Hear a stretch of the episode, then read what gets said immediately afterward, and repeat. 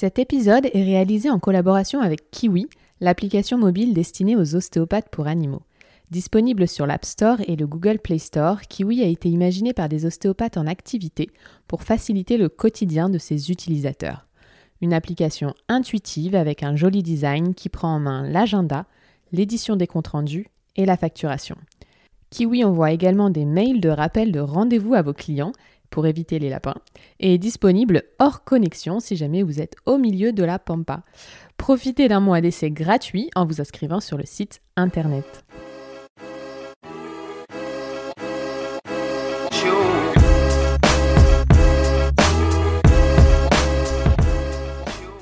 Bienvenue sur Mordant, le podcast sur la santé et le bien-être animal. Je m'appelle Mathilde Chalunatal et je suis ostéopathe animalier.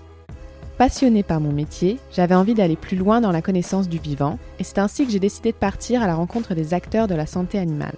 Dans ce podcast, je vous partage mes discussions avec des vétérinaires, des ostéopathes, des comportementalistes, des sportifs de haut niveau et bien d'autres. J'espère qu'à votre tour, vous enrichirez vos connaissances sur le monde du vivant. Bonne écoute Aujourd'hui, je reçois mon micro Sandy de Corsia, comportementaliste félin pour un épisode sur le relationnel homme-chat et comment régler les problématiques qui en découlent. On comprend via son discours que les problématiques du comportement du chat sont en fait l'expression de leur mal-être et que leur vase de tolérance est simplement en train de déborder. Dans cet épisode, Sandy nous apporte les clés pour mieux vivre avec son chat en sachant quoi observer et quoi améliorer dans son environnement afin que ce fameux vase ne déborde. En toute fin d'épisode, on trouvera plusieurs tips pour professionnels et propriétaires afin de réaliser une consultation d'ostéopathie féline dans les meilleures conditions possibles. Avec Sandy, on a aussi parlé de substrat de litière, de jalousie, de médication et de Chris Evans. Bonne écoute Hello Sandy Bonjour Comment tu vas? Écoute, ça va très bien. Je suis très contente de faire euh, ce numéro avec toi. Ça fait longtemps qu'on en parlait et là, ça va faire la suite du numéro qu'on avait fait avec Marine sur euh, le chat.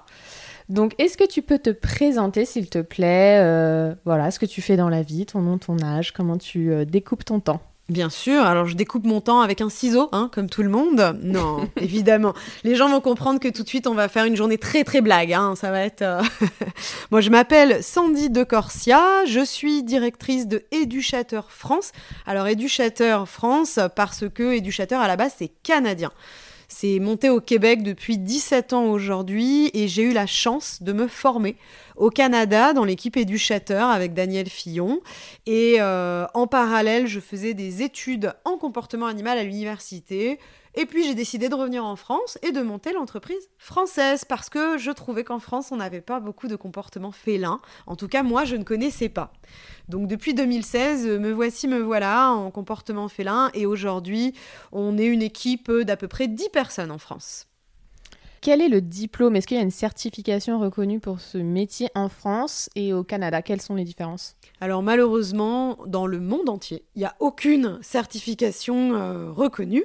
On n'a aucun diplôme à ce jour qui est reconnu, que ce soit en France, au Canada ou ailleurs. En fait, on est un métier qui n'existe pas sur le papier, mais ça fait partie de ces professions qui sont de plus en plus connues, de plus en plus présentes. C'est un petit peu comme tous ces métiers de coaching, disons, euh, où les gens se lancent dans quelque chose pour aider les autres, mais on ne fait pas partie du groupe soit des vétérinaires, soit des éducateurs canins, soit même des toiletteurs. Et ce seront les trois grands groupes qui sont connus par le ministère. Donc nous, pour l'instant, nous ne sommes pas sur le papier, mais ça va venir.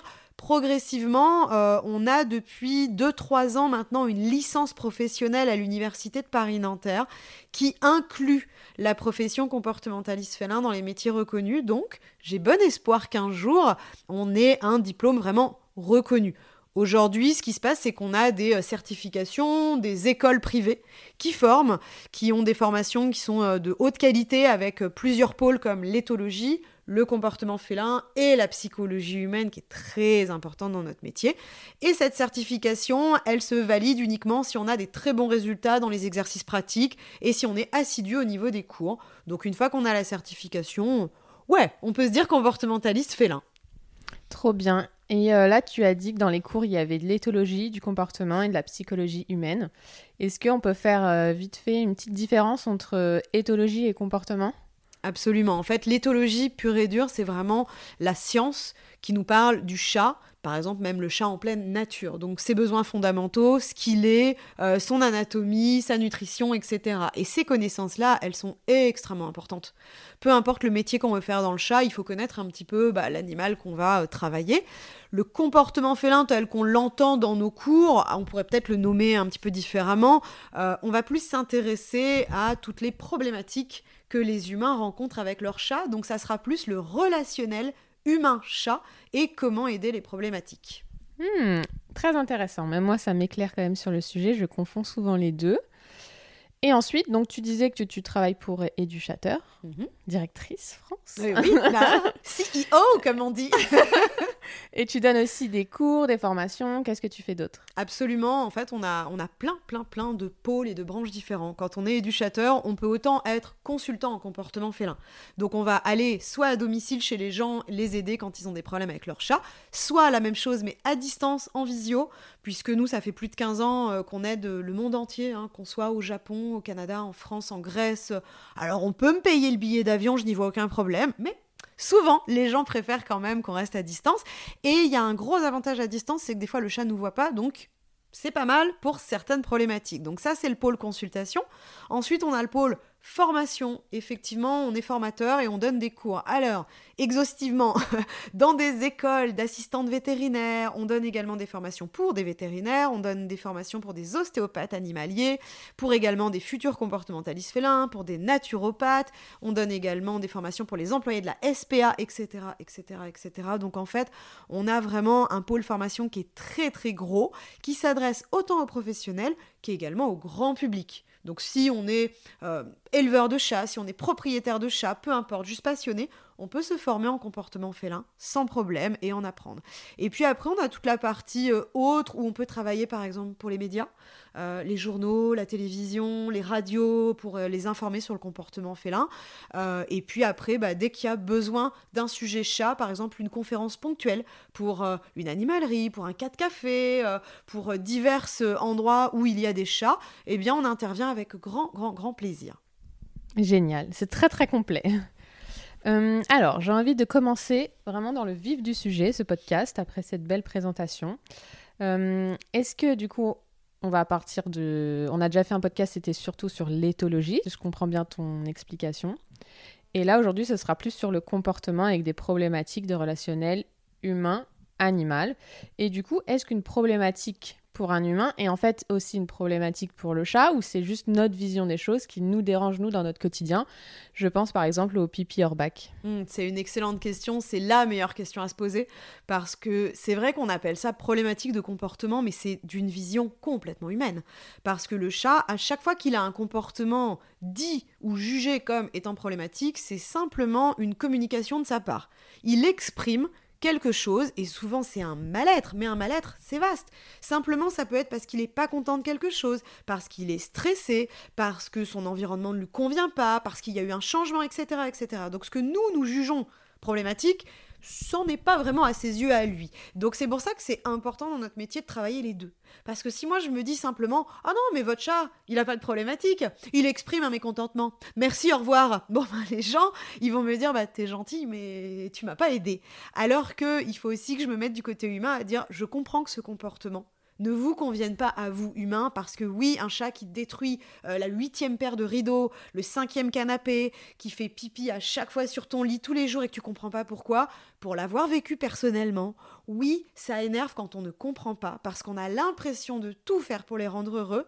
Eh ben, on a l'impression d'échouer et donc ça met les nerfs et on se dit mais je, suis nulle. Euh. Oui, puis on doit réfléchir avec notre euh, cerveau d'humain et se dire il fait ça parce que il se venge ou parce que euh, parce qu'il est jaloux parce mm, que on lui ouais voilà on lui on lui prête des sensations et des émotions humaines. Mais est-ce que est-ce que celles-ci sont vraies?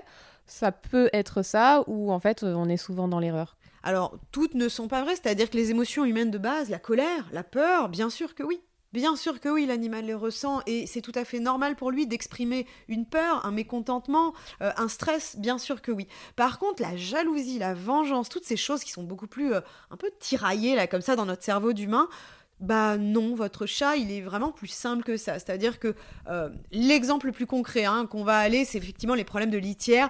Euh, vous avez un nouveau conjoint, une nouvelle conjointe à la maison, votre chat commence à uriner sur ses affaires à cette personne ou sur vos affaires à vous. Et là, les gens me disent très souvent, ah bah oui, mais forcément, il est jaloux de mon nouveau conjoint. Pour le chat, ce n'est pas de la jalousie au sens propre du terme. Non, c'est simplement que votre routine, elle a complètement changé. Mais alors, vraiment, c'est-à-dire que on dort plus à la même heure, on n'est plus pareil, on est peut-être de meilleure humeur, dis donc. Et ça, notre chat n'était pas habitué à nous voir de bonne humeur. ça change. Ma propriétaire est enfin souriante. Donc lui, quoi qu'il arrive, bien sûr que ça peut le perturber. Certains chats, franchement, pas grand-chose les perturbe. D'autres, à l'inverse, le moindre petit changement va les perturber. Donc ils vont exprimer ce stress par un besoin fait en dehors de la litière. Nous, on l'interprète comme jalousie. Lui, il veut simplement vous dire je déborde, mon petit vase de tolérance est à fond, et là, il faut que tu m'aides à me sentir mieux dans mes patounes, tout simplement. Et par exemple, quelles, sont, quelles seraient les solutions pour euh, ce cas-là du, nouveau copain qui arrive et le chat qui fait pipi sur le lit? Alors en tout premier lieu, et là-dessus on, est, euh, on est vraiment insistant, peu importe la problématique, et peu importe depuis quand, peu importe quel chat, peu importe son âge, allez toujours voir votre vétérinaire en premier. Parce que n'importe quelle problématique de comportement ou changement de comportement peut en fait cacher un problème médical, une souffrance, un problème physio. Donc tout d'abord, on va chez le vétérinaire, on s'assure que le médical est OK. Si c'est le cas, si c'est OK, là dans ce cas-là, on va voir du côté pas d'infection urinaire par exemple, par une cystite ou un truc comme ça. C'est un grand classique. Ouais, ouais, une infection urinaire, une cystite, des cristaux, même une douleur, une arthrose, un truc qui est vraiment pas forcément relié à l'urinaire propre. Bien sûr qu'un chat qui est pas bien peut l'exprimer de cette façon. Donc d'abord on check tout ça et ensuite seulement on va voir un petit peu du côté euh, euh, qu'est-ce qui va pas. Alors si le conjoint effectivement a stressé votre chat parce que bah, c'est une nouveauté dans sa vie, on va essayer de modifier les aménagements du chat au global parce que le conjoint qui est arrivé, c'est pas une problématique. En fait c'est la petite goutte d'eau qui a fait déborder le vase. Ok. Je vois. Voilà. Mm. Les gens me disent souvent, depuis que mon conjoint est là, c'est la cata. Mm. Qu'est-ce qu'on fait? Bah, La solution de supprimer le conjoint, elle est rarement acceptée. Hein. Je, la propose, je la propose, mais les gens me disent bah on aimerait bien le garder celui-là quand même. Donc effectivement, ce n'est pas ça le problème. Le problème c'est que votre chat il a accumulé un petit vase comme ça, ça a monté, monté, monté. Par exemple, bah j'ai pas d'arbre à chat très stable dans ma maison. Peut-être même j'en ai pas du tout. Puis j'ai pas vraiment de griffoir en fait dans ma maison. Et puis ma litière elle est trop petite. Et puis en plus elle est souvent un petit peu sale. Ou alors le substrat bah, je le trouve pas agréable. Et puis en plus euh, bah j'aime pas non plus comment euh, euh, mes occupations. J'ai pas beaucoup de jeux etc etc. Et donc le conjoint c'est simplement la goutte qui va faire déborder ce vase et nous, notre rôle, c'est d'aller vider le vase au complet. Donc on va travailler sur les aménagements, sur les jeux, sur les occupations, sur la litière bien sûr, etc. Et en plus le relationnel bien sûr du conjoint et du chat. Donc un petit tips comme ça, si c'est votre conjoint qui constamment donne la petite friandise du jour ou la pâtée, bon bah à force votre chat il va l'associer à quelque chose de très agréable, donc il n'y a aucune raison valable qu'il ne l'apprécie pas. Donc ça sera pas ça le problème, ce sera vraiment plus un stress global sur lequel il faut travailler dans l'ensemble. Et plus on travaille dans l'ensemble, plus ça se passe bien. Ah ok, je vois. Je rebondis sur quelque chose que tu viens de dire et j'ai pas du tout de notion de ça. C'est euh, tu as parlé de substrat de litière, donc j'imagine qu'il y en a des différents. Est-ce que il y en a un bon pour tous les chats ou alors chaque chat faut trouver le substrat qu'il préfère, c'est ça? Ça dépend vraiment des chats et de la situation. Par exemple, euh, du chat asthmatique ou un truc comme ça, j'imagine. Ouais, et puis, même, que d'autres. Voilà, et puis même de sa personnalité et de son environnement. Par exemple, un chat qui a tout dans sa vie, qui est, hyper heureux. Il a des super hauteurs, il a des arbres, il a du jeu, il a, oh, il s'éclate. Lui, tu peux lui mettre un peu n'importe quel substrat. Tu sais, son petit vase va pas déborder, donc ça va lui convenir. Il va être peut-être moins difficile qu'un autre. Tu as des chats plus précieux, on va dire, que d'autres, plus, mm, mm. plus sensibles. La science aujourd'hui, elle nous dit simplement que les chats, ils aiment quand c'est propre et doux. Alors avec ça, on est bien avancé, tu vois. Il y en a plein des substrats qui sont doux pour les pattes. Donc ce qu'on dit toujours, c'est que si ça va à votre chat, ne changez rien. Hein. quand tout va bien, ne changez rien. Par contre, moi dans mon métier, je vais plus aller chercher des chats difficiles puisqu'on m'appelle pour des problématiques. Dans ce cas-là, on a tendance à vraiment conseiller un petit peu le même type de litière, c'est-à-dire de la litière qui est agglomérante, très fine et douce pour les pattes et qualitative, c'est-à-dire qu'elle agglomère bien comme il faut, elle capte bien les odeurs elle se nettoie facilement pour que ça reste propre longtemps. Et dans ce cas-là, effectivement, ça fait partie des substrats préférés des chats. Ok. Et donc là, c'était la, dernière petite goutte qui a fait euh, passer à l'acte le chat avec son pipi sur le lit. Mais comment on peut observer les, gouttes précédentes, si je puis dire? Quels sont les signes Peut-être pas de mal-être, de mal-être c'est peut-être un peu gros, mais euh, d'inconfort chez le chat euh, dans son environnement. C'est une excellente question parce que c'est pas si évident que ça hein, chez le chat à aller voir justement il va bien, il va pas bien. nous en tant qu'humains, on se fie à des choses basiques. Il mange, il boit, il ronronne, il joue.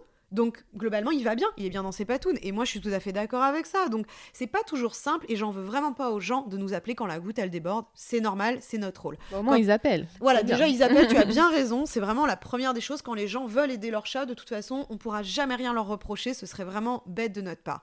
Par contre, si on observe peut-être plus finement, oui, parfois on peut voir ce qu'on appelle des signes de stress, des indices d'inconfort chez le chat.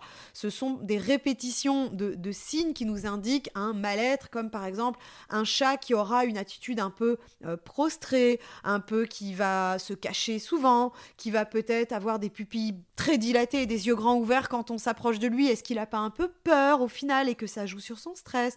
Est-ce que euh, bah, justement il joue moins que d'habitude? C'est bizarre ça aussi, tiens, t'étais joueur, tu l'es plus. Donc tout petit changement moi, ça doit m'alerter. En fait, je dis toujours aux gens, c'est vous qui connaissez le mieux votre chat. Au moindre petit changement, je vous fais confiance. Si vous me dites, avant il était comme ça, et là je trouve qu'il y a un petit changement, il dort plus, si ceci, cela, on va toujours aller faire le check-up médical et le check-up comportemental. Et normalement, plus on met en place de toute façon des conseils généraux qui sont aujourd'hui accessibles vraiment facilement hein, via Internet, via les livres, euh, sur comment rendre son chat heureux, bah plus au final ce petit vase il devrait rester euh, moyennement rempli et ne jamais déborder, tout simplement. Trop bien. Et toi, quelle est la problématique euh, que tu préfères résoudre? Quel est l'appel que tu préfères recevoir en tant que comportementaliste? Euh, Alors moi, je suis un peu bizarre dans l'équipe parce que je t'avoue que dans, mon équipe, tout le monde est un peu pareil et on est tous d'accord que justement les problèmes de litière, c'est souvent assez simple à résoudre. J'avoue parce que les gens ont souvent l'impression d'avoir déjà tout essayé et en fait il nous reste encore beaucoup beaucoup beaucoup de choses à faire. Moi j'avoue j'ai une petite préférence pour les cas d'agression. j'aime les chats un petit peu euh, difficiles et j'aime les cas un petit peu où justement on comprend pas pourquoi il réagit comme ça. Faut comprendre que à, force avec mon expérience, j'ai remarqué que la plupart du temps, un chat qui va être dans ce qu'on appelle l'agressivité, c'est souvent un état défensif c'est un animal qui est dans l'émotion, qui a peur de quelque chose. Alors la peur peut être rationnelle, tout comme parfois elle peut être irrationnelle, hein, et c'est pour ça que le médical est jamais bien loin. Mais j'avoue que j'aime bien essayer de comprendre ce qui se passe un petit peu dans la tête de ce chat et trouver comment l'aider pour qu'il ait justement moins peur, travailler sa désensibilisation, etc. C'est des protocoles qui sont un peu plus longs, je t'avoue, hein, parce que ça va aller travailler euh, euh, par étapes et donc plusieurs jours, voire plusieurs semaines. Mais c'est tellement beau ce qu'on arrive à faire à la fin que c'est des choses que vraiment j'aime beaucoup. Et il y a un cas en tête que tu, que tu gardes en mémoire ou pas? Oh, J'en ai plein, j'en ai plein. Euh, des cas où justement des gens euh, venaient d'avoir un bébé et le chat quand le bébé se mettait à pleurer, il sautait sur la personne qui tenait le bébé et il mordait très très fort à chaque fois que le bébé se mettait à pleurer. Et là, il y a vraiment un danger réel, que ce soit pour le papa, la maman, le petit, même le chat. Il risque l'euthanasie, ce chat, parce qu'on juge que son comportement est pas bien et c'est normal. Donc euh, là, pour le coup, ça fait partie des cas que j'aime vraiment aider parce qu'il y, a une vraie attente de tous les côtés, du chat, du propriétaire et de ce petit enfant qui va grandir avec ce chat. Là, tu as parlé d'euthanasie, ça m'a fait penser à une autre question. C'est euh, est-ce qu'on peut médicamenter un chat comme on peut le faire aussi euh, en canine, avec des antidépresseurs, etc. Absolument. C'est quelque chose qui est tout à fait faisable. Alors, ça se fait pas beaucoup, mais pourquoi? Parce que je pense que les gens ont encore une, une appréhension de la médication, et je, l'entends parfaitement. Euh, les gens ont parfois peur qu'on shoote le chat, tu sais, qu'on le drogue et que ce soit plus lui, etc. Alors, il est vrai que le chat est un petit animal, et qu'un dosage qui ne convient pas à un être vivant peut parfois avoir des effets un peu... Hein, ça, ça peut faire peur de dire, oula, il est très endormi. Si c'est le cas, moi je dis toujours aux gens, posez la question à votre vétérinaire. Dites-lui, parce que les gens, ils viennent vers nous en disant, on a essayé un médicament, mais je reconnaissais plus mon chat, donc j'ai arrêté.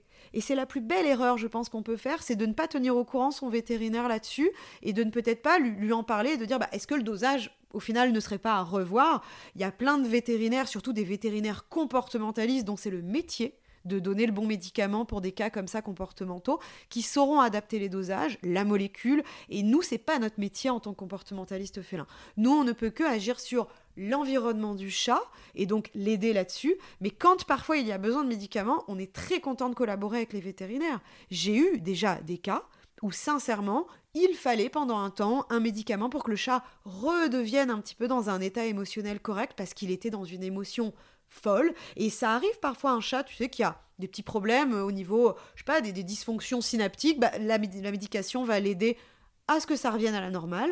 Il va être de nouveau dans une capacité d'apprentissage et de compréhension. Et là, mon travail va vraiment être efficace. Et on va avoir un chat qui se remet bien dans ses petites pattes, qui comprend que tout va bien. Et là, la diade humain-chat fonctionne à nouveau parfaitement. Donc ça, c'est des cas où vraiment on remercie la collaboration vétérinaire. Ok, donc c'est un cas où en fait il faut passer par la médicamentation, mais c'est quelque chose euh, d'éphémère, c'est juste pour euh, un, tremplin Ça dépend des cas. Il y a peut-être des cas, hein. encore une fois, c'est pas mon métier, mais je sais qu'il y a des cas où potentiellement, si un chat a vraiment un problème qui nécessite une médication à vie, on a déjà vu, nous, dans notre expérience professionnelle, des chats qui mais, étaient le jour et la nuit. C'est-à-dire que c'était des chats qui allaient mal, qui parfois s'enlevaient du poil tous les jours, tous les jours, tous les jours, à se faire des blessures. Donc tu sens que le chat est dans une vraie souffrance. Et en trouvant la molécule adaptée, tu vois des chats qui rejouent à nouveau, qui revont vers leur copain chat, qui euh, revont vers l'humain et qui vraiment se sentent réellement bien dans leurs pattes. Et c'est là où on se dit, bah, est-ce qu'il vaut pas mieux au final lui trouver la médication qui lui va et qui lui correspond plutôt que de se dire que euh, c'est quelque chose d'interdit et qu'on ne devrait pas la donner. Donc parfois, ça pourra peut-être être à vie, ça dépendra du chat. Parfois, oui, c'est un tremplin, et on l'arrête en fonction de ce que le mm. veto euh, conseille. Mais c'est pas, ce n'est pas à la place euh, d'un changement et d'une amélioration de l'environnement, etc. Tout Parce que parfois, ça peut être aussi, on peut penser euh, que c'est une solution facile de rapidité, on met pas en place les changements, ou alors est-ce que bah, j'ai souvent la question, comme j'ai fait des épisodes avec les. C'était plutôt du canin, changement par exemple de ville, appartement, maison, etc. Est-ce que c'est pas l'environnement qu'il faudrait euh, améliorer au maximum et on peut éviter ou pas ces médicaments, je ne sais pas. Et tu as parlé de, de, problèmes synaptiques. Est-ce qu'il y a des diagnostics qui sont faits chez le vétérinaire? Après, c'est peut-être pas toi la bonne personne à qui poser ces questions. Alors, tout ce qui est vétérinaire, tout ce qui est médical, effectivement, c'est vraiment réservé au, veto. Nous, on ne fait que euh, pousser vers euh, le check-up médical en disant qu'il y a des pistes et on leur explique aux gens parce qu'ils viennent vers nous en disant non, mais mon veto m'a parlé de médicaments, mais je veux pas.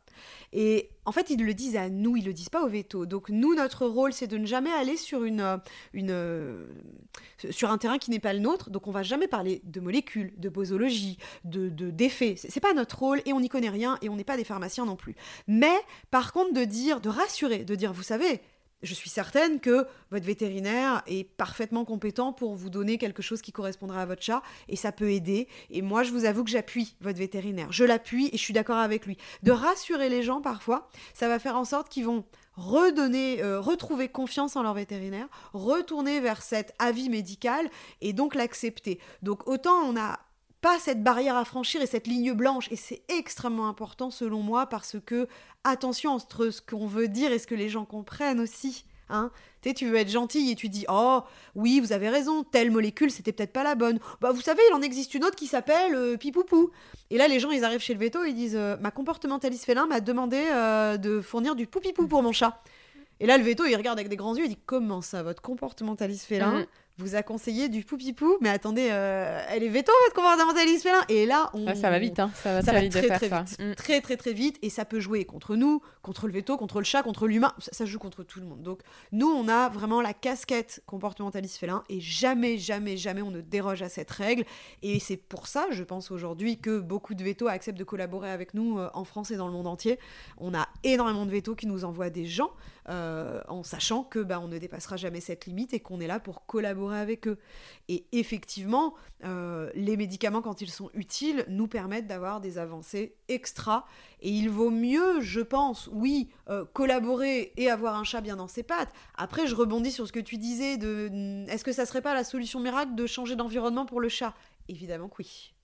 Évidemment que si je pouvais trouver l'environnement adéquat au chat X à chaque fois et avoir la possibilité que ça convienne aux chats, mais aussi aux humains. Et ça, faut pas oublier ce point-là, parce que je suis là pour le bien-être du chat, oui, mais je suis aussi là pour le bien-être de ces humains. Et cette diade-là, moi, si j'arrive et que je dis aux gens, écoutez, votre chat, il est juste pas bien chez vous, donc je vais le prendre, et puis je vais le placer là où il sera bien.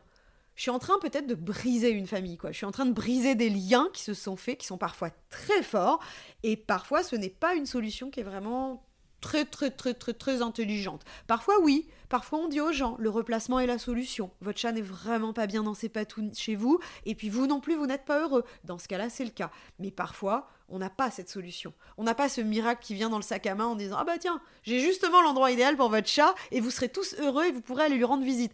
Malheureusement, la réalité du terrain, c'est que c'est pas le cas. Donc aujourd'hui, on essaie de trouver des solutions qui conviennent à tout le monde avec des aménagements, avec parfois une collaboration médicale, avec parfois des replacements, etc. Ça dépend des cas, hein, mais on, aimerait, nous, notre rôle, c'est que bah, la diade soit heureuse, tout simplement.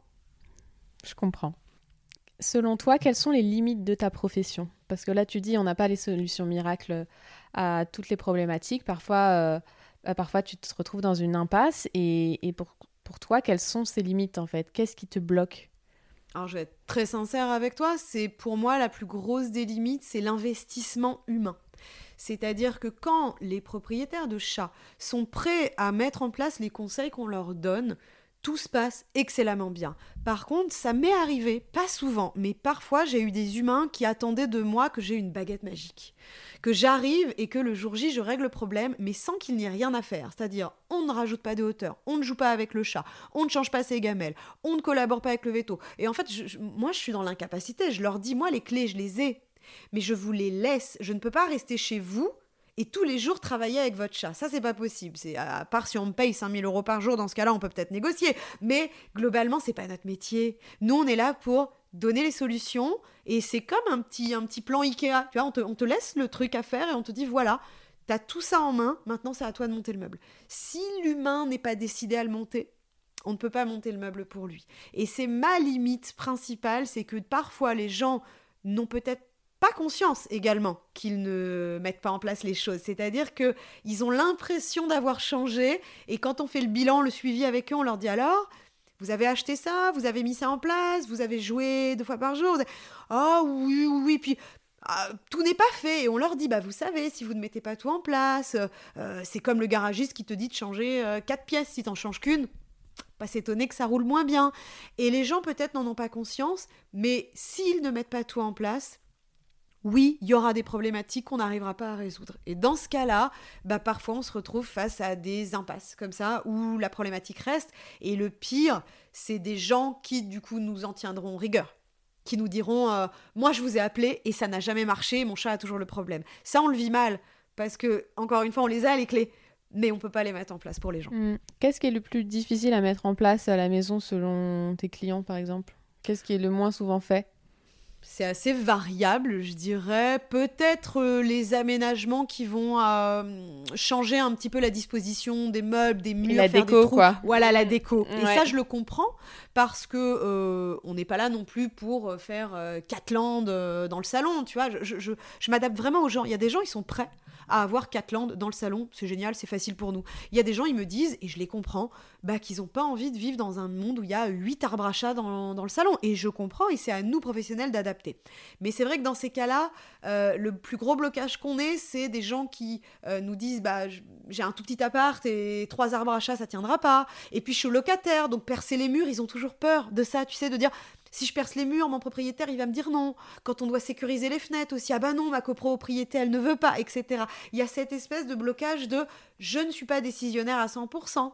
Hein, le, couple qui va nous dire pareil, euh, on, voit madame en consultation, elle dit Oh non, mais mon mari ne voudra jamais. Le mari n'est même pas là, mais elle nous dit Il voudra pas. Alors que ça se trouve, c'est pas vrai. Si, on l'explique bien au mari, ça se trouve, il dira oh bah oui, oui, moi, il n'y a pas de problème. Mais ça, effectivement, c'est pipi sur mon lit. Voilà, mais c'est ça en plus, c'est de dire, vous savez, si, si, on vous propose des solutions, c'est pas juste pour proposer des solutions et, partir et que ce soit juste euh, complètement modifié chez, chez vous.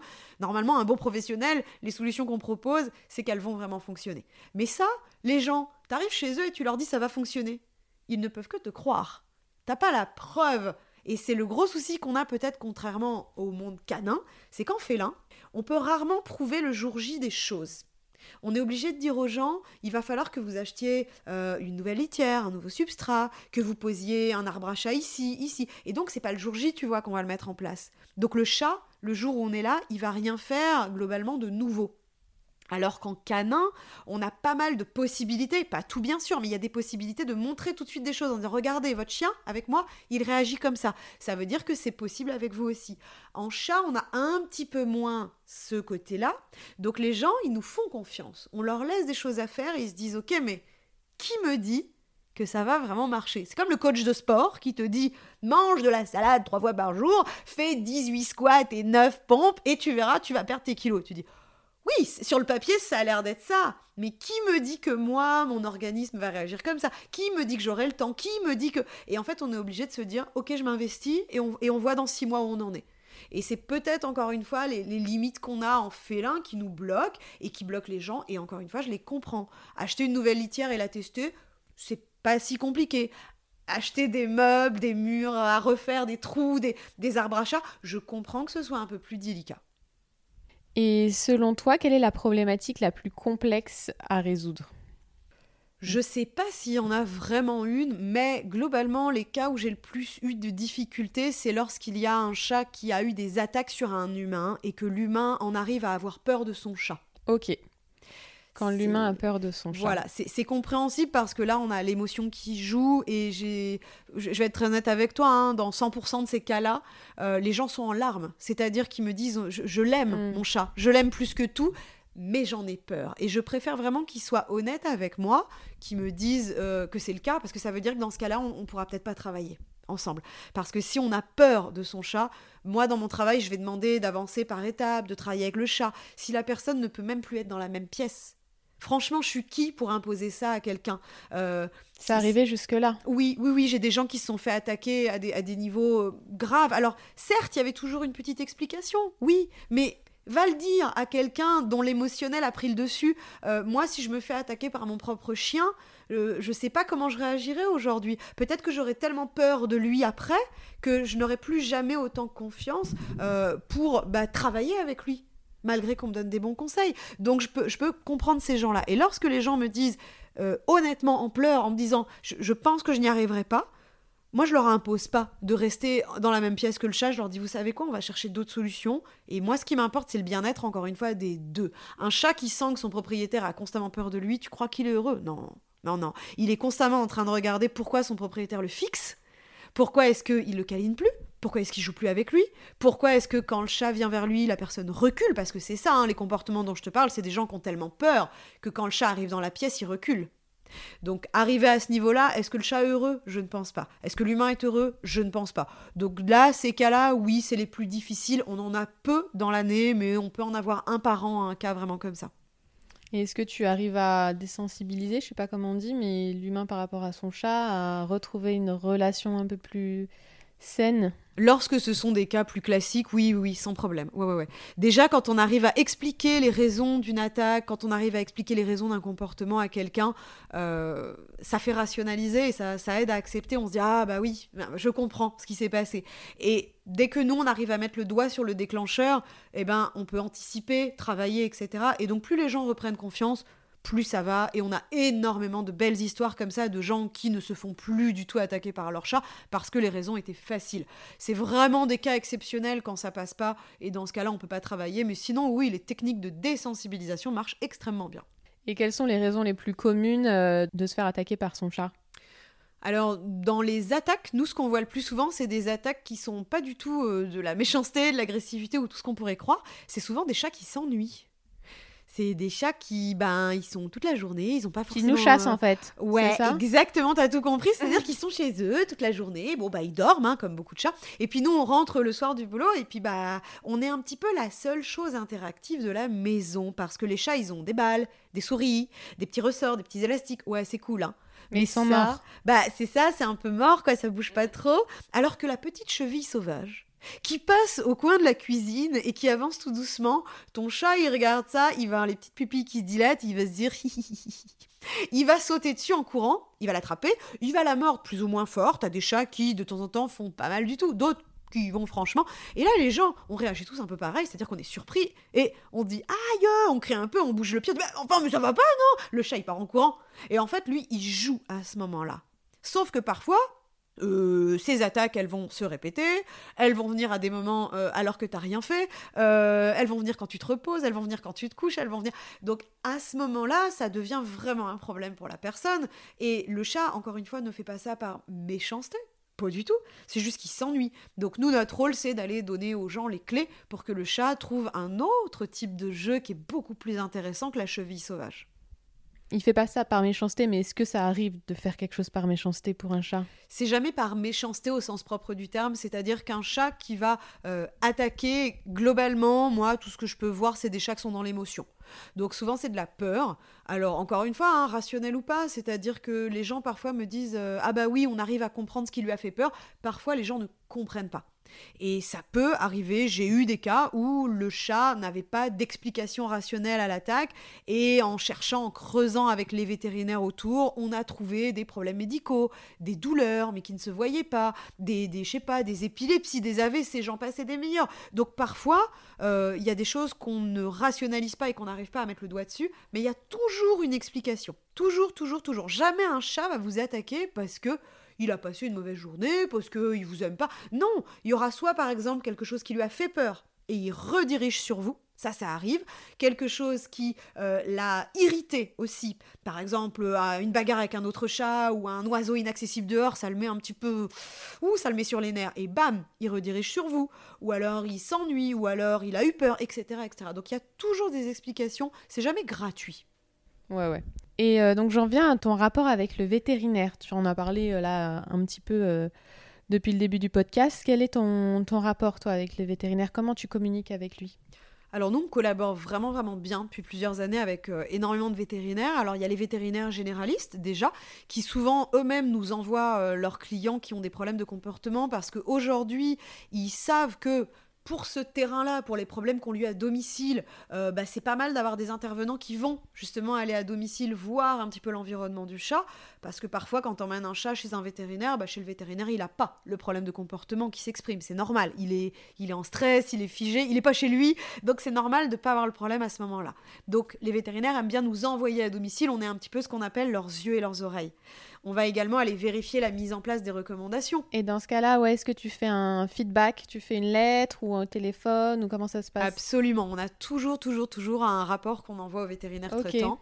Euh, que ce soit quelqu'un avec qui on collabore ou pas, nous, à partir du moment où on sait que le vétérinaire euh, nous a envoyé, bah, on, demande l'adresse du vétérinaire au propriétaire et on dit l'adresse mail et on enverra notre rapport en copie. Ok, très pro. Toujours, toujours. Bah, ça nous paraît normal parce qu'après, tu sais, quand le propriétaire va retourner voir son veto, il va dire Ah bah tiens, j'ai vu le téléphone arabe. Voilà, mm. voilà, voilà. Il y a ce risque de téléphone arabe et puis il y a aussi bah, le veto est peut-être content d'être au courant bah, que ça a progressé. Parce que lui, gentiment, il a envoyé vers nous pour une problématique et si la personne ne le tient pas au courant ou lui dit Ah bah tiens, j'ai vu la comportementaliste, au fait ça va mieux. Ah bah, bah j'en suis ravie, mais peut-être qu'il aurait aimé au courant. Donc moi je trouve ça normal de lui envoyer mon rapport, qu'il me réponde, qu'il me réponde pas. Alors là, je m'en fiche, c'est pas ça l'important. L'important c'est qu'il ait sous la main ce rapport et que s'il a besoin de voir un petit peu déjà ce qu'on fait, parce que c'est pareil, hein, il, envoie la première fois euh, le comportementaliste et il sait pas ce qu'on fait à la maison, ce dont on est capable, est-ce qu'on est des bons pros. D'avoir le rapport, ça peut déjà le rassurer. D'avoir vu également écrit dans le rapport que tout ce qui est partie médicale, ça ne nous concerne pas et qu'on renvoie vers lui, ça le rassure. Et puis après, on collabore également avec des spécialistes. On a des vétérinaires comportementalistes pour tout ce qui est vraiment médecine du comportement. On a également des vétérinaires dermato pour le côté vraiment euh, bah, problème médical au niveau de la peau. On a également des vétérinaires euh, bah, ostéopathes, ça nous arrive aussi. On en a d'autres qui sont spécialisés en cardiaque, etc., etc. Donc peu importe la spécialisation, on aime bien avoir un, petit panel comme ça de vétérinaires avec qui collaborer et ça marche dans les deux sens. Ça a même été, euh, c'est même l'objet d'une formation que nous on a fait avec mon conjoint qui est vétérinaire comportementaliste parce qu'on a énormément de vétérinaires d'un côté qui aimeraient collaborer avec des comportementalistes félins, mais qui ne savent pas comment faire, euh, ne savent pas où les trouver, ne savent pas de quoi en fait on est capable et qu'est-ce qu'on va vraiment faire quand on sera à domicile. Et à l'inverse, tu as plein de comportementalistes félins qui adoreraient collaborer avec des vétos mais qui savent pas du tout du tout comment faire. Je vois très bien, c'est exactement comme les vétérinaires et les ostéopathes. Bah voilà.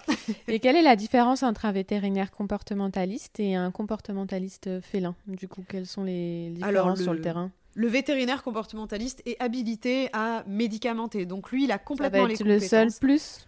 Ah, euh, et, pas que, et c'est un énorme plus parce que nous, si tu veux, par exemple, moi je vais à domicile et je vois un chat, voilà, qui a des problématiques, admettons, hein, j'ai n'importe quoi, mais d'agression ou de pipi en litière, et je me rends compte par simple observation comportementale que quand je remplis mon petit euh, bilan, euh, le, contexte des agressions, la fréquence des agressions, et je me dis, c'est bizarre parce que ça rentre pas dans ce qui est un peu logique, dans le côté purement environnemental. Et plus le chat sort de cette logique professionnelle, plus je me dis, à mon avis, je ne sais pas ce, que c'est, mais ça pourrait être médical. J'aimerais bien que vous retourniez voir le veto.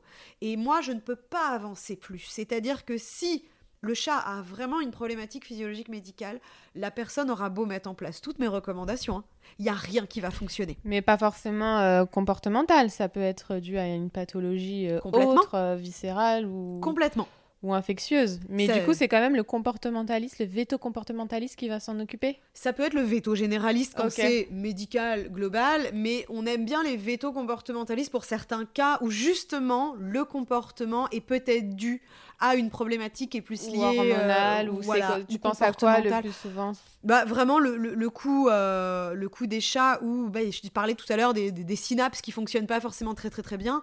Nous, c'est simplement de la connaissance qu'on a globale, mais après, on peut pas expliquer mieux aux gens parce que bah, il y a plein de cas, il y a plein de molécules différentes. Et ça, le vétérinaire comportementaliste, lui, il sait définir quelle molécule sera la plus adaptée en fonction du comportement. Par exemple, un comportement dit agressif versus un comportement plus d'élimination. Il saura choisir la bonne molécule, il saura aider le chat, il saura l'aider. Si par exemple j'ai également un chat qui est trop dans l'émotion, trop dans la peur pour travailler, il saura m'aider, me conseiller, euh, conseiller quelque chose au propriétaire pour que le chat s'apaise. Et donc là, je pourrais enfin travailler avec lui, etc.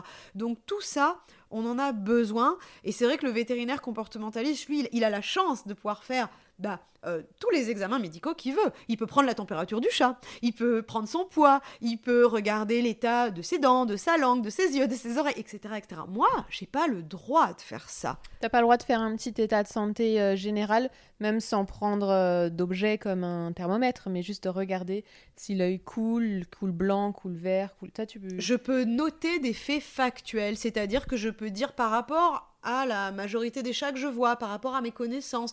Je vois qu'un œil se ferme plus que l'autre cela correspond peut-être, tu vois, à des choses qui sortent de l'ordinaire. Je peux Pas de diagnostic. Non, voilà, exactement, tu as mis le doigt dessus, tu as le bon mot. C'est-à-dire que je peux relever factuellement des éléments que je vois. C'est ce qui se passe, par exemple, quand on va relever les éléments du langage corporel du chat. Sa démarche, ça peut, bien sûr, sa posture, son assise, la façon dont il s'assoit pour uriner, ça, je peux le relever. Factuellement, j'ai le droit.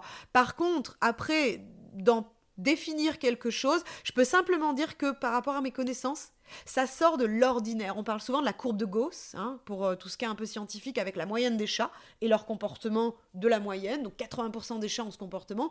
Puis dès que ça sort un peu à gauche ou à droite de la courbe, nous, ça nous fait un peu genre euh, ah ah ah ah. C'est pas normal. Ouais, votre chat, il agit pas comme la moyenne des chats et pour me rassurer, j'aimerais que vous ayez d'abord un point de vue vétérinaire médical. Si le veto revient vers moi en disant écoute, moi de mon côté, je vois rien d'anormal, dans ce cas-là, je reviens à nouveau et on continue à chercher le côté comportemental. Et est-ce que tu t'aventures dans les conseils de nutrition alimentation ou est-ce que ça aussi c'est plus ton domaine? Alors ça, c'est vraiment euh, propre à l'équipe et du chateur, mais effectivement, on ne dépasse jamais, jamais, jamais, jamais nos lignes blanches à nous. C'est-à-dire que pour nous, on est des spécialistes du comportement félin, euh, ce qui est déjà beaucoup de boulot. Il y a beaucoup, beaucoup à faire sur ce domaine. Et je t'avoue que, euh, à part si j'étais agronome spécialisé en nutrition ou vétérinaire nutritionniste en plus, en parallèle, non, non, non, on ne va jamais sur ces terrains-là parce qu'il y a quand même une dangerosité. Euh, d'aller conseiller quelque chose, ça veut dire qu'on a toutes les connaissances et les compétences pour se permettre de faire un comparatif entre tout ce qui existe et qui va s'adapter à la santé du chat. Qui dit la santé du chat dit que j'ai une connaissance médicale de sa santé actuelle. Tu vois ce que je veux dire Donc, je suis d'accord. Mais après, tu peux te rendre compte que son alimentation, j'imagine que tu demandes ce qu'il mange. Tout à fait. Et dans dans quelle mesure il le mange, quelles sont les installations, etc. Absolument. Donc, euh, est-ce que voilà, c'est une gamelle en libre service? Est-ce qu'il y a plusieurs rations, plusieurs repas? Est-ce que ça bouge? Est-ce que ça bouge pas? Est-ce qu'il faut aller le chasser? J'imagine qu'il y a plein de trucs à faire. Enfin, mhm. j'ai appris ça avec euh, Marine. Au fur et à mesure, j'apprends plein de trucs avec le chat. Donc, il y a ça. Et après, qu'est-ce qu'il mange vraiment? J'imagine que ça peut avoir un impact énorme. Bah, sur sa santé, comme tu l'as dit, mais là, il faut savoir s'il est déjà en santé ou pas en santé, et ça, c'est le veto, mais sur son comportement. On sait très bien que nous, c'est pareil sur notre comportement, si on mange du fast-food tout le temps, notre santé, ça va pas aller, mais notre tête, ça va pas aller. J'imagine que le chat, c'est pareil. Mais après, tu peux te dire, est-ce que tu peux quand même dire euh, revoir l'alimentation avec le veto ou une petite phrase comme ça? Disons que c'est ce que j'appelle beauté en touche, c'est-à-dire que oui, le comportement alimentaire nous intéresse. La façon dont il mange, les, comme tu disais très bien, les gamelles, le, timing, etc. Oui, oui, oui, tout ça, c'est des questions qu'on pose. Après, ce qu'il y a dans sa gamelle, oui, ça nous intéresse, mais c'est là où faut être borderline, c'est-à-dire qu'il faut pas dépasser sa ligne tout en ayant quand même cette prise de conscience que ça peut jouer. Donc moi, ce que je fais souvent, c'est que je dis aux gens que pour la partie nutrition, il faut aller demander à son vétérinaire traitant ou à un vétérinaire nutritionniste et que ça peut être très intéressant et qu'on se reparlera à ce moment-là. Par contre, l'erreur que peuvent faire certains professionnels, selon moi, c'est vraiment de conseiller quelque chose. Ça, je trouve que c'est une erreur. Moi, j'aimerais pas, si tu veux, qu'un professionnel euh, euh, autre, par exemple, qu'un éducateur canin pur et dur, dise Ah non, mais attendez, la gamelle ludique de votre chat, elle convient pas, vous feriez mieux d'acheter celle-ci. Je me dirais, mais ok, le, le conseil, il a peut-être voulu bien faire, mais c'est pas ton domaine, Loulou, laisse-moi faire. Donc je me dis, les vétérinaires nutritionnistes, les agronomes, les spécialistes vraiment en nutrition qui ont fait des, tas d'études là-dedans, qui, passent leur vie à étudier ça et qui, déjà euh, mènent un sujet qui n'est pas simple. Si moi je me permets, si tu veux, d'aller sur leur terrain et de dire, à mon avis, de mon expérience personnelle, parce qu'en plus c'est souvent ça, c'est l'expérience personnelle qui parle, euh, vous devriez plutôt donner du, allez, je dire n'importe quoi, du sang céréal à votre chat euh, comment je peux certifier que ça va réellement jouer sur son comportement Je n'en sais rien. C'est expérience personnelle, c'est pas scientifique. Il y a pour mm. l'instant, il n'y a pas de publication scientifique qui nous assure qu'au niveau comportement, ça, ça joue et pas ça et pas ça et pas ça. Ça dépend de l'individu, etc. Et c'est vraiment un terrain où on prend un risque en fait, parce que même si on a raison, peut-être. Tu vois, si on dit bah oui, c'est vrai que le sang céréal, ça se trouve, ça irait mieux à votre chat. Imagine si j'ai raison, c'est cool. Mais si jamais en faisant ça. Certes, je change le comportement, mais je suis en train de lui détraquer un truc à l'intérieur. Mais c'est ça, s'il y a une pathologie organique, s'il y a un truc au rein et que t'étais pas au courant et, que ça détruit tout. Et pour moi, ce risque, il est trop. Il est trop. Bah ouais, mais moi, euh, c'est pareil de mon côté. Je sais pas si on te pose souvent la question, mais moi, on me pose beaucoup, beaucoup de questions d'alimentation, de nutrition du chien et du chat. Je fais beaucoup d'ostéopathie, moi, sur les petits animaux. Et c'est vrai que je botte en touche comme toi la nutrition, l'alimentation, même si je me suis formée des petites journées par-ci par-là, c'est pas du tout, du tout mon domaine. Et même entre eux, les vétérinaires, déjà, ils ne sont pas tous d'accord, les professionnels, les agronomes, etc. Donc même en écoutant des podcasts, il y a pas mal de choses qui existent déjà. Bah, c'est compliqué, quoi. C'est très compliqué. Enfin, tu sais, moi, j'ai toujours tendance à comparer ça à l'humaine. Hein. Euh, regarde le nombre de régimes miracles qui existent pour l'humain, qu'on nous balance depuis des tas d'années en disant c'est celui-là le meilleur, c'est celui-là le meilleur. Et on se rend compte qu'aucun régime ne va à 100% à la population entière. Ça, ça dépend de l'individu, ça dépend certainement de son style de vie aussi, ça dépend aussi de ses mais même d'une personne, mais à un moment et à un autre. Tout à fait. Mm. Et donc, je, je, je pense, après c'est complètement personnel, mais qu'il n'y a pas euh, de tout noir et de tout blanc. Il y a peut-être des types d'alimentation qui conviendra extrêmement bien à un chat et à un autre moins. Et je pense que les professionnels de la nutrition sont à même de bien conseiller les gens et de s'adapter à l'individu. Moi, j'ai déjà assez de boulot à faire sur comment il va manger justement sa ration. Et justement, moi, la problématique que j'ai, c'est bah, s'il est nourri aux croquettes, il faut que je trouve des gamelles qui lui correspondent pour son besoin comportement alimentaire. S'il est nourri au cru, il faut que je trouve des choses également pour travailler là-dessus. S'il est nourri à la pâtée, il faut que je trouve également. Donc voilà, moi j'ai plein de boulot à faire sur en fonction de ce que la personne a choisi. Mais je n'ai pas mon mot à dire sur vous devriez faire ça. Si mon, mon petit cerveau personnel me dit ouh, à mon avis cette personne est dans l'erreur, je, je, simplement je vais donner un très léger conseil. Par exemple, si je vois un chat qui fait 10 kilos et que vraiment le chat peine à marcher tellement il est gros et que ça se voit, je veux dire, on peut pas passer à côté, je vais lui dire et sinon, votre vétérinaire, il en pense quoi au niveau de votre chat? Voilà, je vais, je vais vraiment demander ce qu'en pense le vétérinaire traitant et je vais pousser à ce que la personne C'est une bonne redemande. Voilà. Qu'en pense le vétérinaire de ça? Qu'en pense le vétérinaire Et à partir de ce que me dit la personne, bon bah je vois euh, un petit peu où on en est et si je peux lui conseiller de retourner, peut-être demander euh, à son vétérinaire sur ce point-là. Et si la personne me dit vraiment, parce qu'on sait, je suis d'accord avec toi, on est, on est harcelé de gens qui disent oui mais oui mais vous vous, vos chats, vous leur donnez quoi Et je leur dis, oulala, alors moi, ça dépend. moi, je suis pas un exemple, etc. Et c'est vrai, en plus, je suis pas un exemple, hein, mais à coup pas. Euh, mais je, ne dépasserai jamais cette limite. Tu sais, moi, à la base, faut savoir que j'ai un diplôme d'assistante vétérinaire. Donc les gens, souvent, ils ont envie de gratter. Hein. Ils me disent, oui, mais vous les avez, les questions et les réponses, vous les savez, donc allez-y, dites-moi. Et je dis, non, je suis là pour le comportement du chat. Je ne suis pas là pour le médical. Et je pense que cette ligne, certes, elle est difficile à ne pas franchir, mais aujourd'hui, si ça fait plus de 15 ans qu'on existe, c'est peut-être parce que on garde cette limite. Et ton rapport avec euh, l'ostéopathie et l'ostéopathie féline, est-ce que tu conseilles euh, et à quel moment tu conseilles l'ostéopathie pour tes patients? Alors l'ostéopathie en général pour l'humain, moi j'adore ça.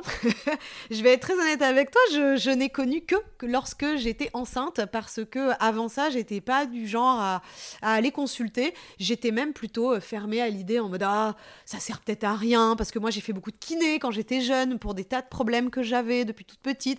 Et puis l'ostéo je connaissais pas.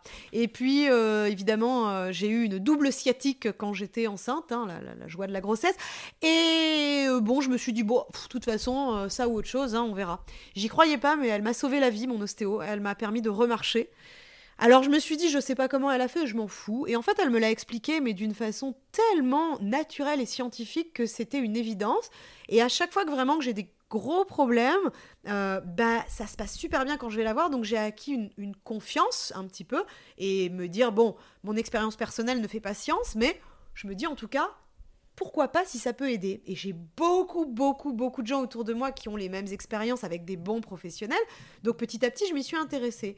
Et il se trouve que je suis moi-même professeur dans une école d'ostéopathie animale depuis 4 ans à Bordeaux. Et je t'avoue que quand je vois le niveau des études qu'ils ont, mes élèves, ils ont 5 ans d'études extrêmement poussées en biologie, en anatomie, en connaissances, en éthologie, etc. Et je me dis, mais Enfin, c'est impossible que ça ne fonctionne pas, puisqu'en fait, c'est extrêmement scientifique, hein, leur approche. Et donc, on est sorti un peu de ce constat que j'avais il y a dix ans en me disant euh, Ouais, euh, c'est de la magie, j'y crois pas. Aujourd'hui, je me rends compte, sincèrement, que certains de mes cas en comportement, eh bien, oui, l'ostéopathie a aidé. J'ai déjà eu des chats qui avaient des problématiques euh, agressives. Et il se trouve qu'en allant chercher du côté ostéo, bah, les ostéos ont trouvé une petite dysfonction et ils ont remis le chat, je ne sais pas trop comment, mais dans le bon angle. Et l'agressivité, ben, on ne peut que conclure qu'elle a disparu. Alors, est-ce l'ostéo plus les bons conseils?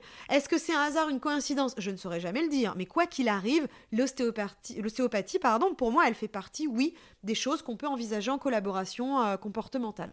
Trop chouette. J'aime bien. J'aime bien ce changement de point de vue.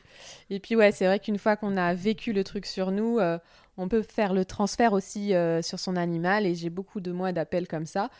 Donc il y a des conseils du vétérinaire ou du comportementaliste ou d'un autre professionnel, mais il y a aussi euh, bah, moi j'étais bloquée, j'ai fait de l'ostéo, ça marchait.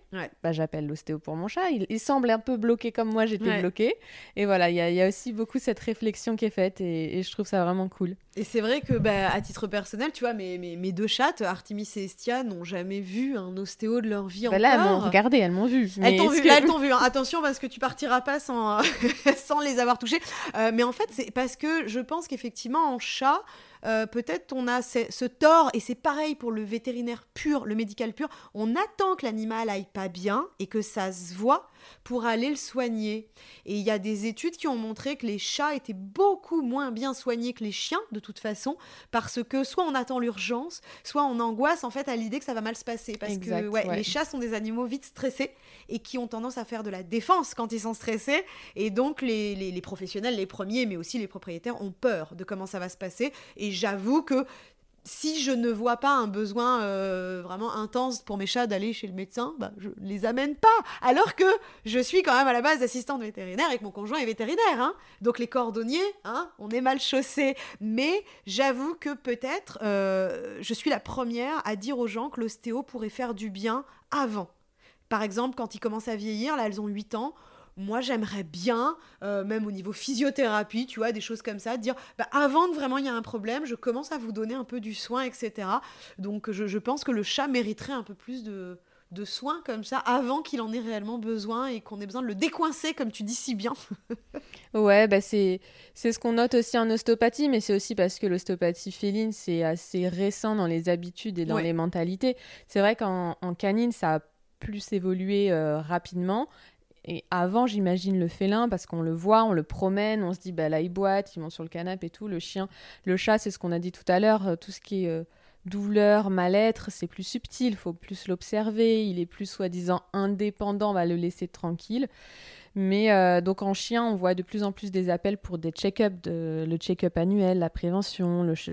L'humain veut quand même voir si tout se passe bien chez le chien. Et le chat, pas encore. Non pas trop. Moi, les appels que j'ai, c'est souvent il y a un symptôme, quoi. Il y a une douleur, il y a une raideur. Mais, euh, mais ça tend à, s'améliorer et à aller vers le, ça va chien. Changer. Mm. Et, aussi parce que des professionnels comme toi déjà mettent en lumière sur les réseaux sociaux, etc. Donc on met en lumière le fait déjà que ça existe. Ça existe. Voilà. Et ça, je pense, c'est le premier point quand on parle d'ostéopathie féline. Il y a des gens, ils me disent quoi? on peut faire de l'ostéo sur un chat Non, mais non. bah si, tout comme la physio, etc. Et puis le deuxième point, bah, pour le coup, c'est aussi notre rôle, c'est de faire partie de ces écoles de formation et de parler de l'éthologie féline. Parce que plus on apprend... c'est super important. Il n'y a pas dans toutes les écoles d'ostéopathie. Non, il n'y hein. en a pas partout. Et je trouve ça dommage parce que apprendre aux professionnels, les futurs professionnels ou les professionnels déjà en activité, le comportement du chat, comment s'adapter, comment faire qu'il déstresse avant, pendant, après, c'est extrêmement important pour justement donner cette possibilité aux gens d'amener leur chat faire ces soins-là. C'est très très bon enchaînement. C'était ma prochaine question. Euh, quels sont les conseils que tu donnes euh, à tes élèves euh, d'école d'ostéopathie animale? Oh là là, les pauvres, ils ont 60 heures de conseils. T'as 60 heures de. Oh là là, c'est beau. Ouais, ouais, ouais. 63 pour être exact, euh, précise. Euh, ouais, ouais, on a, on, a, on a 8 journées euh, de cours ensemble, séparés hein, parfois, parce que sinon c'est trop long. Hein, 8 jours de blagues avec moi, ils, meurent, les pauvres. donc heureusement, on les sépare un peu. Mais oui, oui, on leur apprend vraiment l'éthologie féline de base. Ensuite, je leur parle des problématiques de comportement. Je leur parle de désensibilisation et de contre-conditionnement. Je leur fais toute une partie de contention et de manipulation low stress, ce qu'on appelle, donc avec la diminution du stress. Je leur apprends à gérer des situations compliquées si jamais ça leur arrive. Je leur apprends à éviter les situations compliquées, bien évidemment, etc. etc. Et puis on fait un petit peu de pratique également pour euh, bah, apprendre à approcher ces chats et que ça se passe bien. Et globalement, je sais que ce qui est très drôle, c'est que moi, je les ai en troisième année. Et quand ils sont en quatrième et cinquième année, ils font de la clinique pratique. Hein, ils commencent à vraiment, vraiment voir du chat euh, souvent. Et tous mes élèves de quatrième, cinquième année et post-doc viennent me voir en disant Mais madame, merci, parce que grâce à vos cours, j'ai su comment réagir quand le chat il a fait ça, il a fait ça, il a fait ça. Et c'est pour moi la plus belle des récompenses d'avoir ces professionnels qui me disent ça nous sert tout ce qu'on a appris. et quand je vois l'effet sur des chats qui sont dits non manipulables, parce que ça, j'en vois en cours, hein, déjà, on me dit Ah ben non, mais lui, c'est impossible, madame, on n'y arrivera pas. Ok, on va s'y prendre avec nos techniques qu'on vient d'apprendre en cours. Et là, on se rend compte qu'on arrive à le manipuler, mais peut-être en faisant différemment, effectivement, de ce qu'on pensait.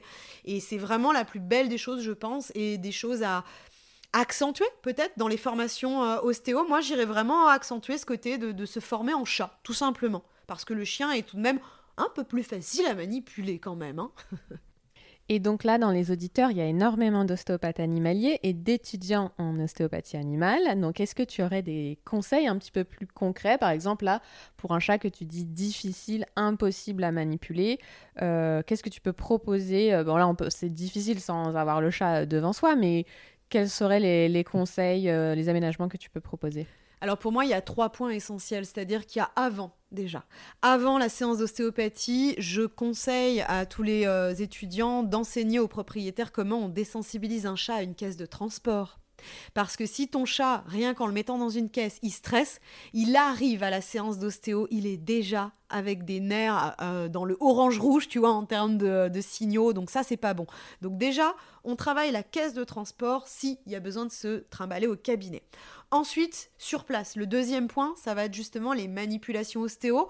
Donc ça va être comment lire un chat son langage corporel, ses signes de stress et savoir s'adapter et peut-être faire des pauses quand on voit que le chat est en train de monter et de attendre un petit peu qu'il redescende avant de reprendre sa manipulation.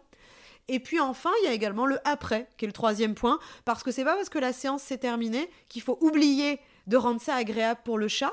Donc on essaye encore une fois de travailler sur ce côté. Ça c'est fini avec du positif, c'était cool, c'est génial. Ah ben la prochaine fois que ça recommencera, je serai du coup moins stressée. Donc ces trois points pour moi, c'est les essentiels à travailler. Comment tu finis avec du positif? On peut par exemple proposer une petite friandise que le chat adore, s'il en a envie. On peut également tout simplement lui laisser le temps de redescendre sans lui parler, sans le manipuler, et vraiment laisser ce temps pour... Ouais, sans le toucher, le caresser, on laisse tranquille. Tout à fait. Les chats aiment bien qu'on les laisse tranquilles, surtout dans des situations un petit peu stressantes. À l'inverse, si tu as un chat qui est hyper, hyper content d'être là. Oui, il peut être demandeur. Euh, mais complètement. C'est rare en général quand tu les as touchés longtemps après, ils te laissent tranquille, mais, pourquoi pas hein. Pourquoi pas s'il veut manger, s'il veut jouer, s'il veut être gratté, je... en fonction de ce qu'il aime en fait. Comme je dis toujours dans mes cours, euh, quand on parle de désensibilisation et de contre-conditionnement, il faut qu'on trouve le stimulus qu'on doit travailler et la récompense. Moi, je parle de petite araignée parce que j'ai peur des araignées, donc je dis on va chercher l'araignée. Quelle est l'araignée à travailler? Et pour moi, la meilleure des récompenses, c'est Chris Evans, donc Captain America pour ceux qui l'ont. Ça y est, vous l'avez, vous l'avez? Ok, vous l'avez. Euh, et donc, je dis toujours à mes élèves qu'il faut trouver le Chris Evans du chat. Eh ben, n'empêche que retenir grâce au Chris Evans, j'ai des élèves qui, quand ils sont en cours, me disent Madame, je crois que j'ai trouvé le Chris Evans du chat. Eh ben voilà, on y est. Et donc, c'est ça le plus important, c'est de trouver le Chris Evans du chat. Trop bien. Et est-ce que tu as des conseils pour les propriétaires de chats afin de préparer le chat avant une séance d'ostéopathie? Par exemple, moi, euh, je vais essayer de savoir le, rythme du chat dans sa journée et venir pas un moment où il est dehors si c'est un chat qui sort, etc. Essayer de savoir ça, mais bon, après c'est difficile en fonction des horaires de travail de l'humain, de moi, etc. Mais si on peut savoir ça, déjà, ça facilite un petit peu les choses. Euh, si c'est un chat compliqué, par exemple, je préfère le cabinet parce que ce que je te disais tout à l'heure, ils sont beaucoup plus résignés et c'est beaucoup plus facile mm. pour les manipulations. J'ai jamais eu un cas d'agressivité, par exemple, au cabinet. Euh, depuis euh, trois ans que je suis en cabinet, ça se passe toujours, toujours, toujours bien. Euh, malgré le fait qu'il y ait la caisse avant, après, oui, il y a un petit stress, ça c'est sûr. Et euh, aussi, un conseil que je donne régulièrement, c'est euh, par rapport à un chat qui sort la nuit. ne pas l'enfermer la nuit et moi j'arrive le matin parce que ça m'est déjà arrivé et là c'est la cocotte minute je ne l'ai pas touché quoi bah c'était vraiment impossible parce que Normalement, il sort, là, il n'était pas sorti et du coup, bah, frustré à la mort et impossible d'approcher. Donc voilà, ça, c'est des petits conseils maintenant que j'ai pris avec l'expérience. Euh, c'est bien. Parce que moi, j'avais pas de cours d'éthologie chat, donc c'était ah vraiment l'expérience qui m'a. de terrain. De terrain, mais n'empêche que ça marche aussi. C'est un peu plus long. C'est un peu plus long, mais ça fonctionne. Est-ce que toi, tu as des conseils comme ça pour préparer le propriétaire, euh, la manipulation ostéo? Bah déjà, ceux-là sont excellents et c'est des conseils que je donne évidemment parce que les gens n'y pensent pas, hein, forcément. Ils pensent bien faire. Hein. Le fait de garder le chat à la maison pour pas qu'il sorte, pour que toi, tu aies le chat à manipuler, ça part tellement d'un bon sentiment. C'est tellement gentil quand Madame Michu fait ça. Mais Madame Michu, le problème, c'est qu'effectivement, tu nous as préparé une cocotte minute. Donc, il faut essayer de euh, donner ces conseils-là à l'avance, de préparer le chat. Et oui, le trouver au bon moment, ça c'est l'idéal. C'est pas facile. Hein. Non. Trouver le bon horaire, le chat où il est pas en plein dans sa sieste parce que c'est pas non plus l'idéal, mais pas non plus l'horaire où il est en plein dans son côté euh, je vais chasser, je vais tout détruire. Donc c'est pas facile, on l'entend très bien. Si on arrive à faire coïncider tout ça, c'est très bien. Moi, vraiment, c'est le côté, effectivement, la caisse de transport, travailler beaucoup, beaucoup, beaucoup là-dessus. Anticiper pour ne pas qu'il stresse en venant à ton cabinet. Pareil pour la voiture, le transport, euh, tout ça. Ça, on peut vraiment, vraiment travailler sur ça. Euh, Et ça, si tu conseilles quoi? Là, on est vraiment sur un travail qui se fait en amont, c'est-à-dire que la caisse de transport ne doit pas être sortie juste le jour du rendez-vous.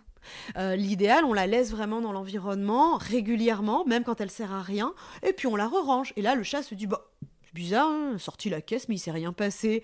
Donc ça désacralise un petit peu ce côté, oh mon dieu, quand elle sort la caisse, ça veut dire que je vais aller dedans. Non, pas forcément. Et puis on peut aussi la sortir et hop, une friandise qui est dedans. Oh bah tiens, c'est sympa. Donc c'est des petites, euh, euh, techniques comme ça qui permettent au chat en fait que quand il est dedans, il va moins stresser. Je dis pas qu'il va pas stresser du tout. Simplement, on va travailler pour que la caisse ne soit pas associée qu'avec des choses négatives. C'est un petit peu comme quand tu reçois une enveloppe marquée URSAF. C'est ton premier réflexe. Franchement, hein. Arrête là, mon cœur Le cœur s'emballe. Et en fait, ça se trouve, c'est un chèque. Si ça se trouve. Et oui, voilà. Si nous envoyaient plus souvent des chèques, je suis certaine qu'on stresserait moins quand on reçoit une enveloppe de leur part. Ben, c'est la même chose avec notre caisse de transport qui est sortie pour rien, tout simplement. Donc ça, c'est des premières petites choses. Également, pendant le cabinet euh, d'ostéopathie, tu disais les chats viennent sur place. moi, je conseille aux propriétaires de vraiment euh, faire un duo avec le professionnel et de se parler et de l'écouter. Si par exemple le professionnel leur dit, bah, vous allez être attentif euh, aux signes de votre chat, vous allez me dire s'il stresse, bah pourquoi pas? Le propriétaire qui sait lire les signes de stress de son chat, ça peut être génial pour toi, par exemple, quand tu es en train de manipuler à l'arrière du chat et d'avoir comme ça ce duo, ce binôme. Ouais, je demande souvent, il fait quelle tête là? Voilà. C'est un truc que je demande. Ses yeux, ses oreilles, même si on voit un petit peu euh, les vibrisses du haut euh, et les oreilles, mais on voit pas tout. On voit pas tout et parfois c'est subtil, donc c'est bien d'avoir un binôme comme ça qui est capable de travailler avec toi. Ça, c'est l'idéal. Et puis encore une fois, d'avoir ce côté quand c'est fini, euh, de se relaxer en tant qu'humain, parce que l'humain a tendance à stresser aussi pour son animal. Et ça, bah oui, ça joue forcément. Donc à la fin, moi j'en vois parfois quand la séance est finie, ils sont soulagés et donc ils caressent, caressent, caressent, caressent, caressent avec une puissance de caresse un petit peu trop forte. Et le chat, en fait, ça le remet dans un état émotionnel peut-être de stress. Donc peut-être juste, ouais, Soufflez un coup, laissez votre chat rentrer, proposez-lui une petite friandise. Il la mange, il la mange pas, c'est pas grave, il la mangera à la maison. Et une fois qu'on est à la maison, hop, pareil, on sort un jeu, on sort une friandise. La journée était cool. C'est ça qui est important, c'est de finir par quelque chose de positif. Même si, oui, ok, on a été chez le dentiste, oui, mais si à la fin on a le droit à un petit billet de 500 euros, on y retournera quand même avec vachement plus d'envie quand même. Hein.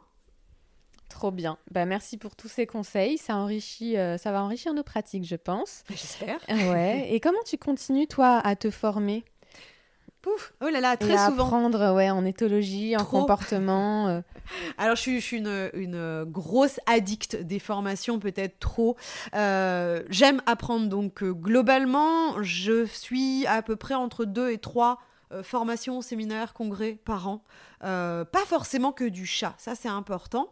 Parfois, c'est des- des choses sur le chat que je sais déjà, mais ça fait jamais de mal de revoir des choses qu'on sait déjà, de valider ses compétences, de voir les mises à jour, etc.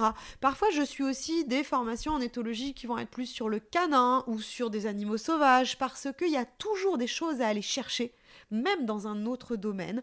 Et puis parfois, ça va être des formations en humaine aussi. Parce que moi, la psychologie humaine, c'était pas du tout, du tout mon truc à la base, ni l'enseignement.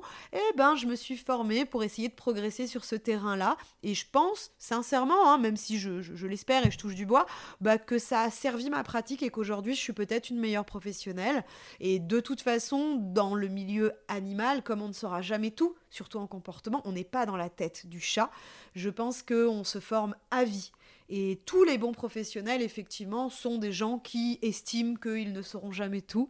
Les plus grands experts sauront te dire je ne sais pas.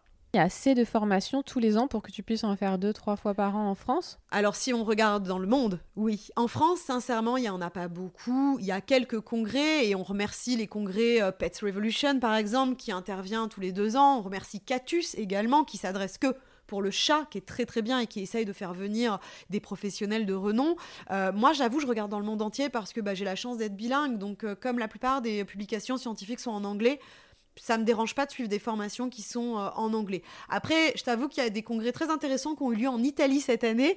Je ne parle pas italien, donc bah, je me Mais c'est suis, sympa d'y aller aussi, quand Voilà, ça serait sympa d'y aller, mais je, je me suis bloquée en me disant, bah non, vraiment, je parle pas du tout, du tout italien. Donc, je collabore avec des gens euh, qui sont, eux, euh, italiens d'origine et qui vont avoir la gentillesse de nous faire des traductions des choses intéressantes.